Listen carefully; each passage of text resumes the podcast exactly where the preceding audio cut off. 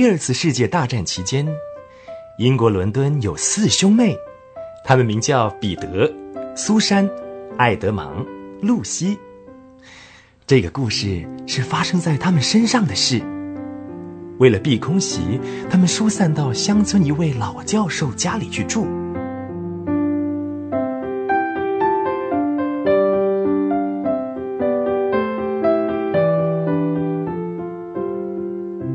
老教授住的乡村很偏僻，距离最近的火车站有十英里之远呢，离最近的邮局则就两英里远。他没有妻子，那么一大栋房子，就只有一位女管家和三个女仆人跟他住。女管家名叫玛克丽太太，老教授年纪一大把了，白发蓬松，满脸差不多都是白花花的胡须。一碰面呢，孩子们就很喜欢他。这是他们碰面的第一个黄昏。老教授在正门迎接的时候，他那古怪可笑的样子使露西有点怕他。爱德芒却想放声大笑，可是不得不故意打喷嚏来掩饰。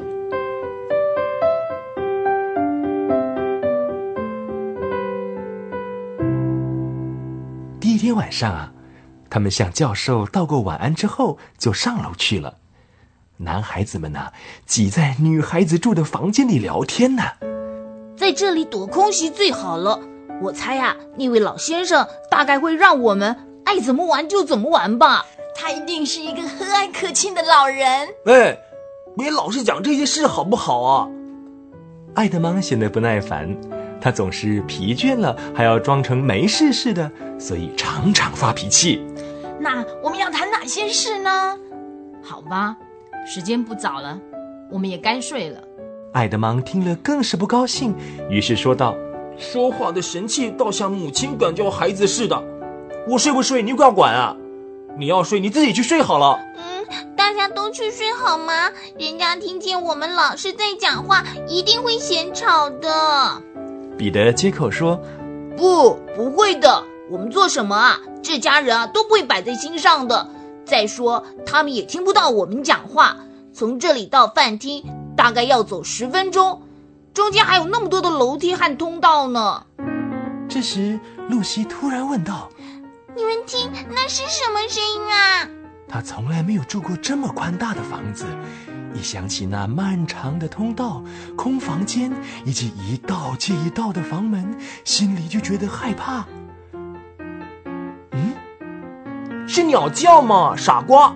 嗯，是猫头鹰的叫声。鸟类最喜欢在这里做窝了。对呀。嗯，我要去睡了。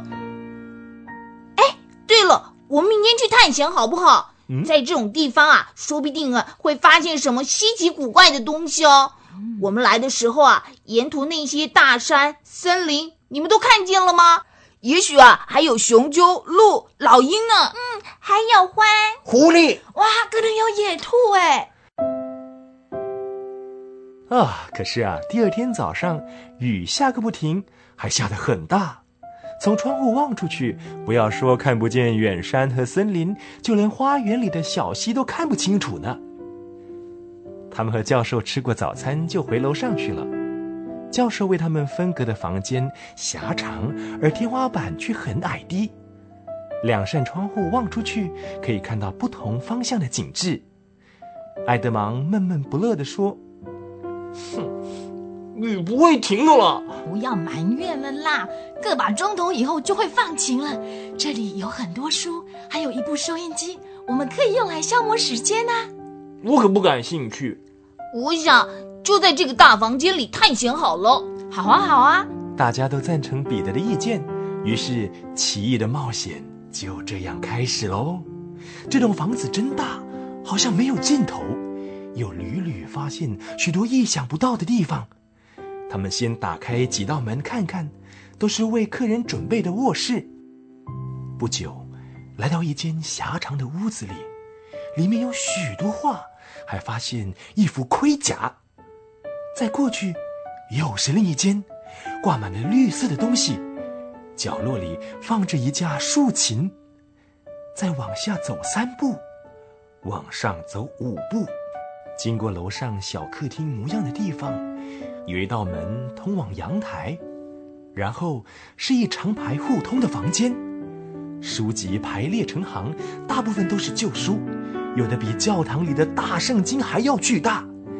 继续往前，又是一间房间，进去一看，除了一座大衣橱，里面是空空的，房里除了窗台上一只死掉的蟑螂。再也没有别的东西了。嗯，这里没有什么东西好看嘛。彼得说着，就带着苏珊他们继续往前走。只有露西留在后面，因为他想到衣橱去看看，也许里面有什么别的东西。虽然衣橱门可能是锁着的，不过他还是走过去，试着拉了一下。出意料之外，一拉就拉开了，而且。还从里面掉出两颗樟脑丸来，里面挂了几件外套，多半是长毛绒的皮大衣。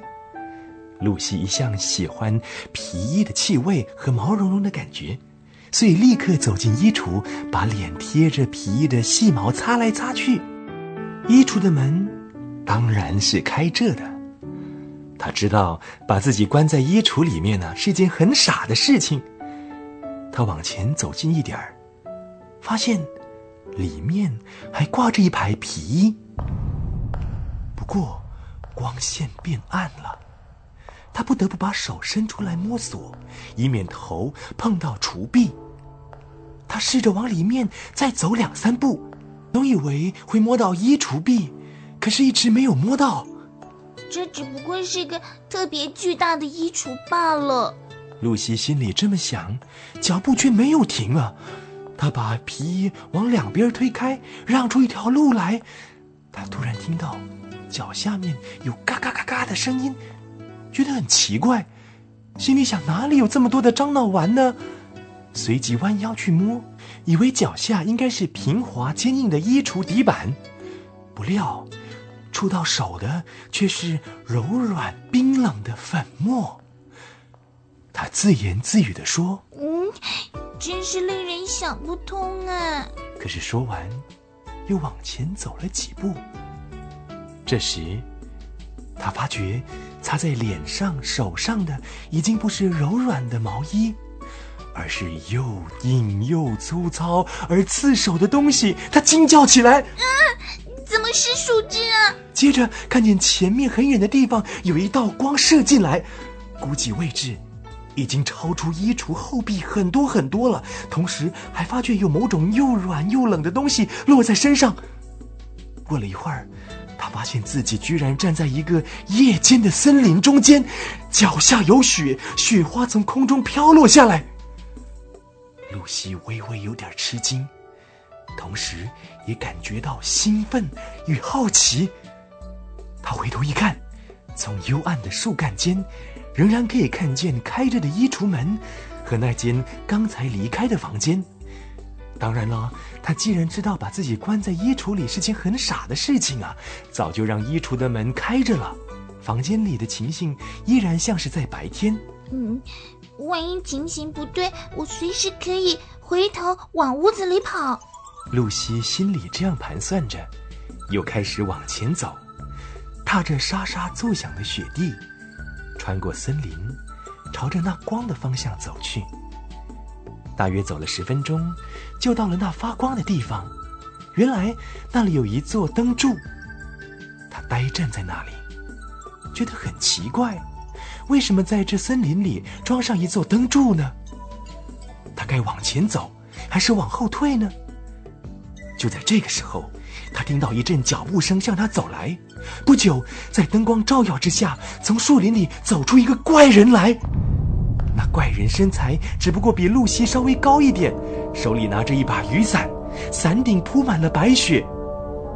他的上半身像个人，可是下半身却和山羊一模一样，长满光滑的黑毛，也有蹄子。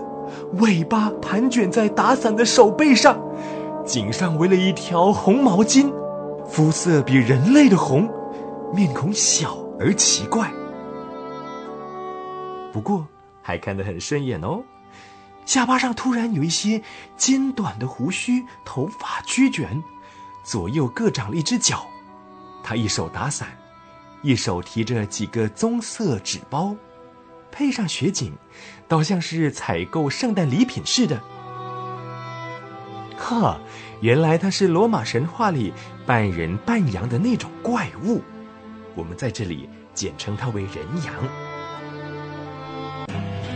他一看到露西啊，显然是吓了一跳，手里的包裹也掉在地上，接着。